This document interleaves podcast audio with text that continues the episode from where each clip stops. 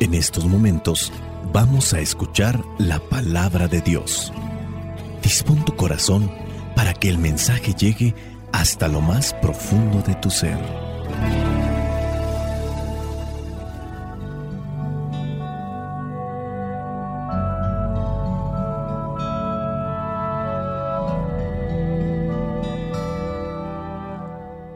El Evangelio que la iglesia nos presenta para el día de hoy corresponde a Mateo capítulo 9 versículos del 1 al 8. Dice así, después de esto, Jesús subió a una barca, pasó al otro lado del lago y llegó a su propio pueblo.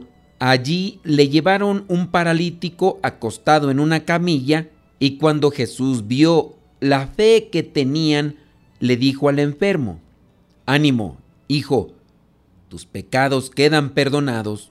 Algunos maestros de la ley pensaron, lo que éste ha dicho es una ofensa contra Dios. Pero como Jesús se dio cuenta de lo que estaban pensando, les preguntó, ¿por qué tienen ustedes tan malos pensamientos? ¿Qué es más fácil decir? ¿Tus pecados quedan perdonados o decir, levántate y anda?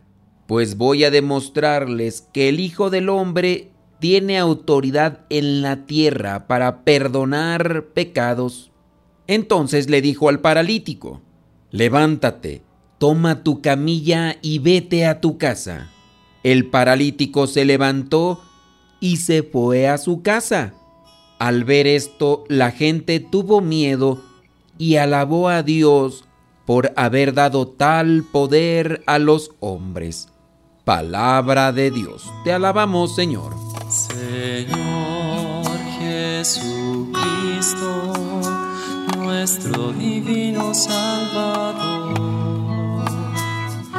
Gracias te damos por tu infinito amor. Te escuchamos en la palabra te recibimos y adoramos en la Eucaristía. Te servimos en los hermanos.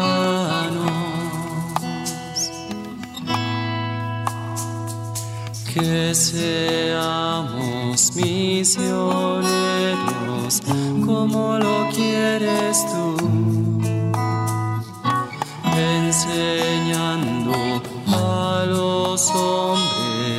El fuego de tu amor.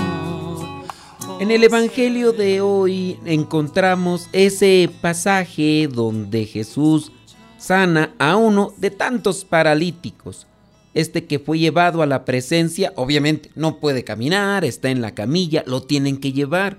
Y Jesús primero le dice, tus pecados quedan perdonados. Después los maestros de la ley lo cuestionan en el pensamiento. Jesús sabe qué están pensando y le reprocha por qué tienen tan malos pensamientos.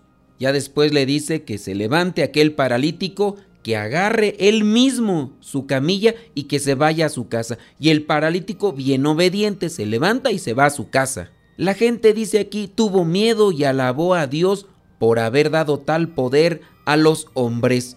Dios da poder a los hombres para perdonar los pecados. Aquí la gente dice, Dios alabó a Dios por haber dado tal poder a los hombres. Es verdad que Dios concede cierto tipo de talentos y dones especiales solamente a algunas personas, solamente que a veces no los vemos o no los queremos ver. En ocasiones se encuentran los niños cantando y las mamás que no saben de música, que no saben de notas musicales, pueden escuchar a su hijo cantando y van a decir, qué hermoso, qué precioso canta mi niño, parece un ruiseñor, una calandria, una golondrina, qué bello canario. ¿Qué canario? Es un sensontle de las mil voces, preciosidad. Y puede ser posible que el niño tenga una voz espantosa para cantar, pero esa es la opinión de la mamá. Los niños están haciendo unos dibujos cuando empiezan a ir a las escuelas y las mamás, qué precioso dibuja mi niño. Estos sí son dibujos, no como los que hizo Miguel Ángel O el pintor Dalí, no, no, qué barbaridad, Botero le viene flojo a mi hijo. Opiniones de los papás para ensalzar a sus hijos. Y muy posiblemente los hijos no saben nada de pintura y también la mamá y por eso califica de esa manera. Pero sí hay personas que reciben talentos muy especiales. Podemos cantar, pero no nos podemos igualar a un Andrea Bocelli, por ejemplo. No podríamos compararnos a un Pavarotti o en este caso a un Plácido Domingo.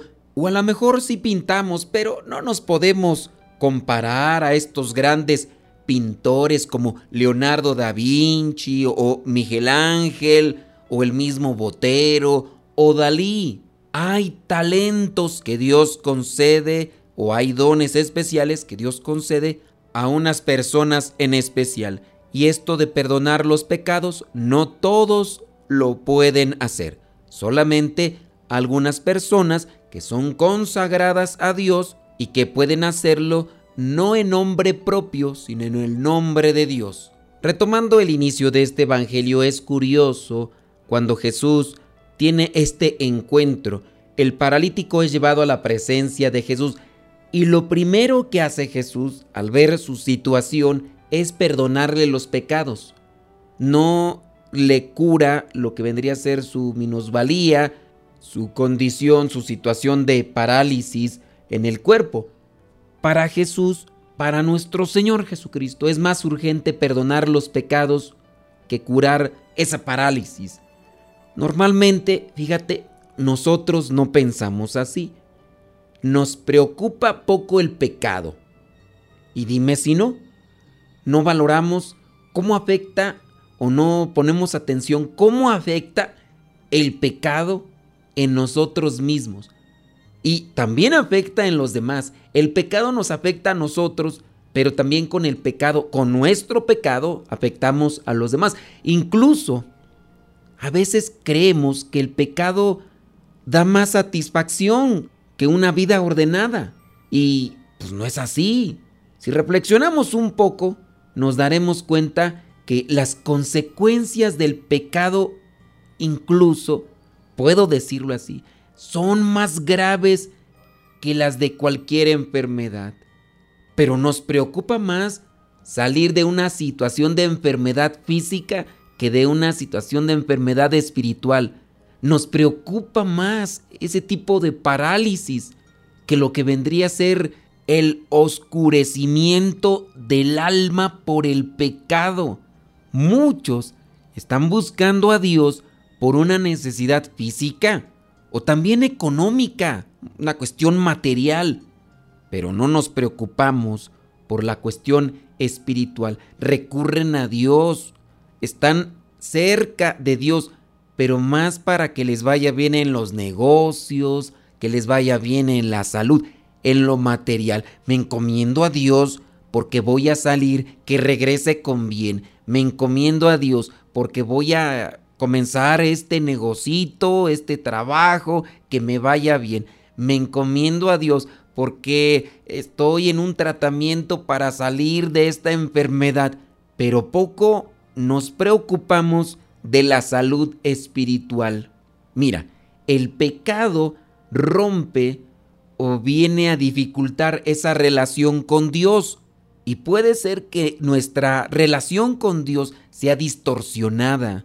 Yo muchas veces he dicho que la mayoría de gente con la que he tratado a lo largo ya de tantos años, desde el año 1998 que soy misionero, yo vengo a decir que un 80 a 85% de los cristianos manejan su fe más a superstición y conveniencia, a modo de tradición, a modo de costumbre. Y por eso no hemos progresado en cuestiones sociales, porque es más un modo de superstición la fe que un modo de vivir.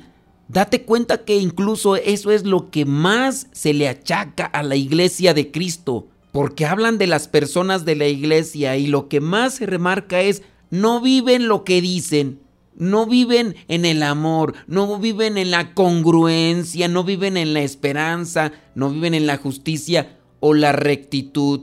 He escuchado entrevistas de estos que ahora se llaman pseudoateos y digo pseudoateos porque tienen algún tipo de creencia en el fondo, pero muchos de estos que ahora dicen que no creen en Dios estuvieron en colegios católicos o colegios cristianos como tal. Y son personas que tienen un estatus a nivel social porque o son artistas o son conductores de noticias. Son personas conocidas pero al mismo tiempo anticlericales o antirreligiosas o anticristianas. Recibieron algo en la vida en el pasado y por eso ahora están en esta confrontación o en este tipo de lucha contra los principios y los valores cristianos, como si Cristo tuviera la culpa de lo que les sucedió en el camino de la fe. Muchos podrán decir que fueron abusados por algún sacerdote hace muchos, pero muchos años, y otros tomarán como justificación ese tipo de señalamiento para no acercarse a la iglesia porque se les hace pesado, fastidioso y al mismo tiempo asfixiante. Está bien, quizá a lo mejor padecemos de alguna enfermedad física, mental, psicológica, pero hay que preocuparnos también por ese tipo de enfermedades espirituales que nos llevan a actuar deshonestamente, injustamente. El pecado, el mal espiritual, la enfermedad espiritual rompe o dificulta la relación con Dios. El pecado te hace sentir mal contigo mismo. Cuando la persona camina en pecado en este mundo, no puede ser feliz. Hay algo que le persigue, que le acosa y es el cargo de conciencia. Sabe que hizo mal, sabe que no fue correcto eso que hizo o eso que dijo y no le permite ser feliz. Así haga lo que haga. Y obviamente el pecado te separa de los demás, te separa de tu familia, te separa de tus amigos, te separa de la sociedad. Solamente con estas tres líneas podríamos enfocarnos por qué debemos de poner más atención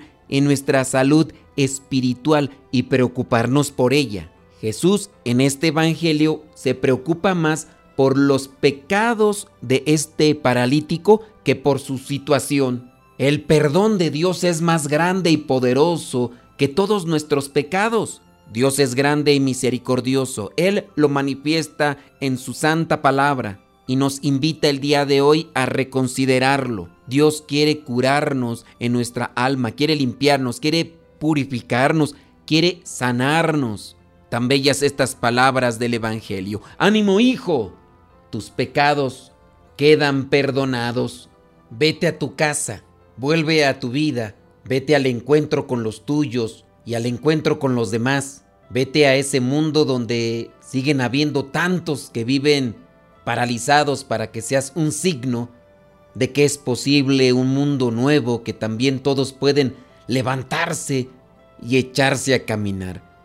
No dejes aquí tu camilla, que ya no la necesitamos. Ahora podemos caminar con la seguridad del hombre nuevo, del hombre libre, del hombre que se ha liberado de todas las ataduras posibles, que ya nada lo detiene, porque el Señor Todopoderoso lo ha liberado. Soy el Padre Modesto Lule de los misioneros servidores de la palabra. La bendición de Dios Todopoderoso, Padre, Hijo y Espíritu Santo, descienda sobre cada uno de ustedes y les acompañe siempre. Vayamos a vivir la palabra. Lámpara es tu palabra para mis pasos, luz en mi sendero. Lámpara es tu palabra para mis pasos luz mi sendero. Luz, tu palabra es la luz. Luz, tu palabra es la luz. Yo guardaré tus justos mandamientos